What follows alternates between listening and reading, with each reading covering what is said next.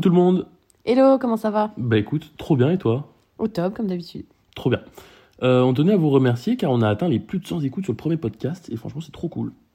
Oui, merci beaucoup. C'est vrai qu'on s'attendait pas à avoir beaucoup d'audience, mais franchement, merci à toutes et à tous. Bon, trêve de blabla, plus de films et séries, de quoi allons-nous parler aujourd'hui?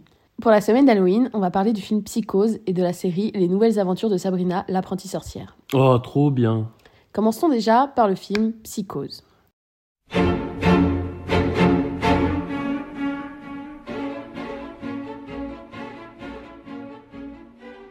Psychose est un thriller horrifique américain réalisé par le fameux Alfred Hitchcock et surtout sorti en 1960. Et qui dit 1960 dit film en noir et blanc. Et ce film dure 109 minutes. Exact. Il été tourné entre le 30 novembre 1959 et le 1er février 1960 et a vu le jour au cinéma le 16 juin 1960 aux États-Unis et le 2 novembre en France. C'est le 47e long métrage de Hitchcock.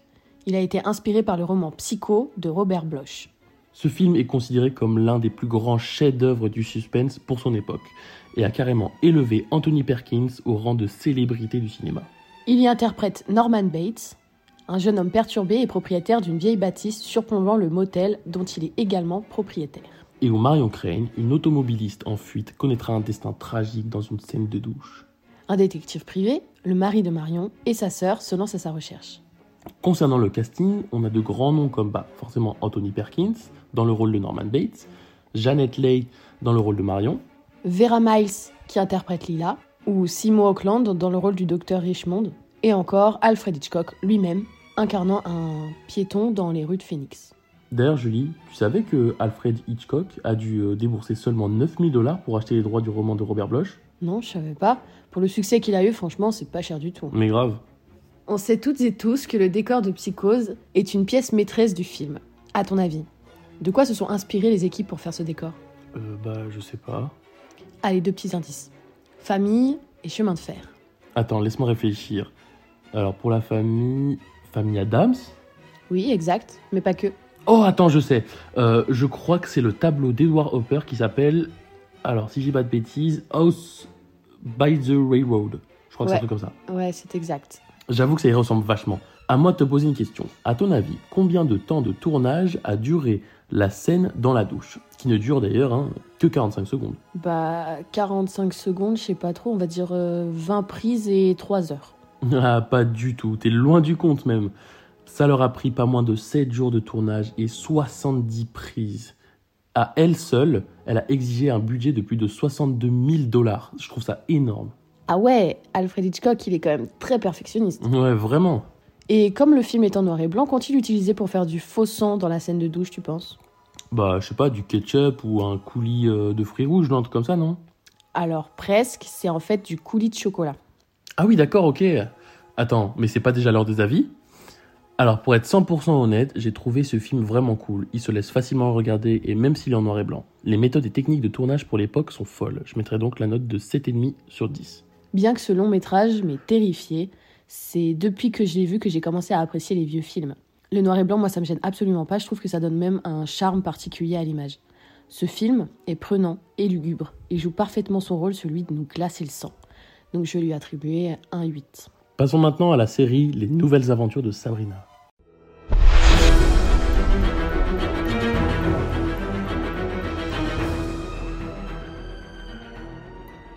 C'est une série américaine de deux saisons comprenant au total 36 épisodes de 50 et 60 minutes chacun.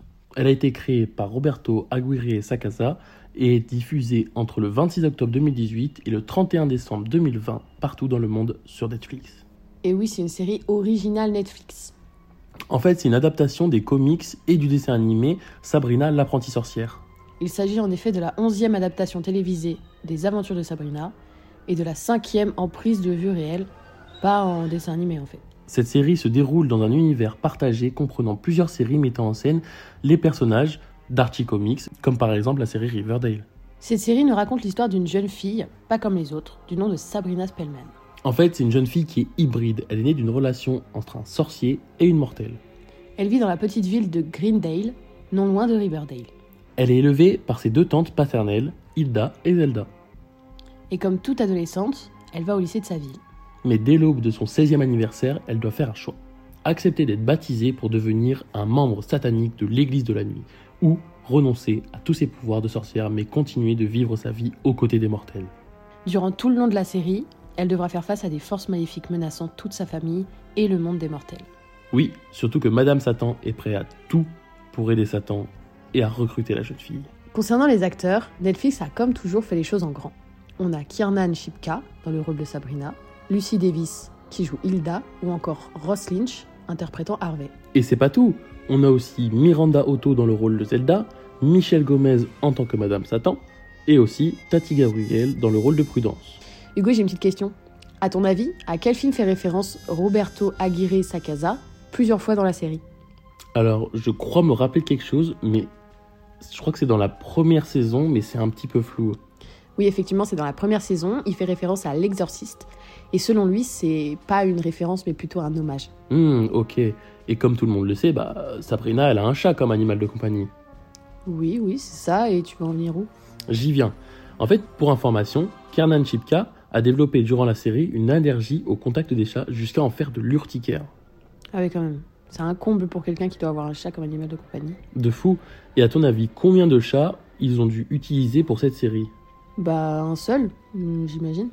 Non, pas moins de 5 chats. Waouh, 5 chats, mais ils les ont trouvés où Bon, après, euh, de base, c'était pas Kiernan Shipka qui devait avoir le rôle principal. Euh, je sais pas du tout, mais j'aurais grave vu Lucy Davis dans ce rôle. Je l'ai adoré dans Shaun of the Dead. C'est faux. De base, c'était Selena Gomez qui était en lice pour obtenir le rôle principal.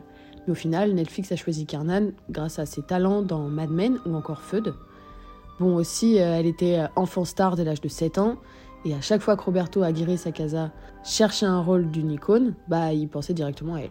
Donc, Pour donner mon avis sur cette série, je l'ai trouvée tout juste incroyable du début à la fin.